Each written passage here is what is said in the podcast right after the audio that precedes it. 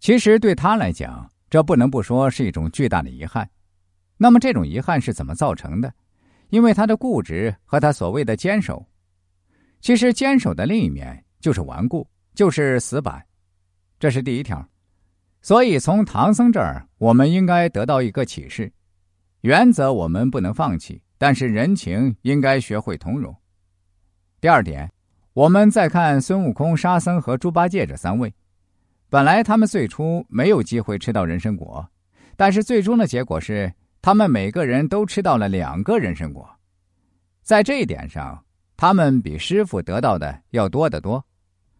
那么，凭什么他们吃到了两个人参果？其实就是一个字儿——偷。当然，我们现在讲偷人参果是错误的，但还不是罪孽。后来镇元大仙之所以与他们纠缠不清，一直处罚他们，并不是因为他们偷了三个果子，而是因为他们最终破坏了灵根，把整棵树给推倒了。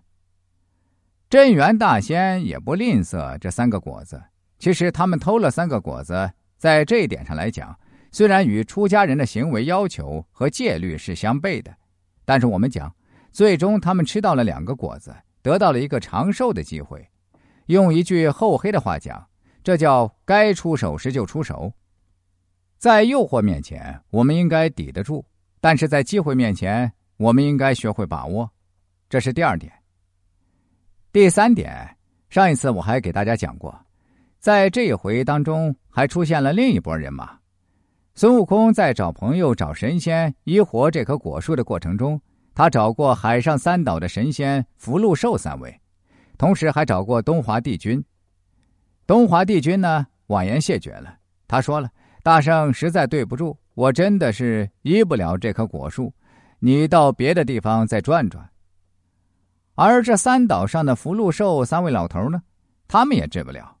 医不活这棵果树，但是最终他们告诉大圣说：“我们虽然医不活，但是大圣你亲自来了，我们还是能做多少做多少。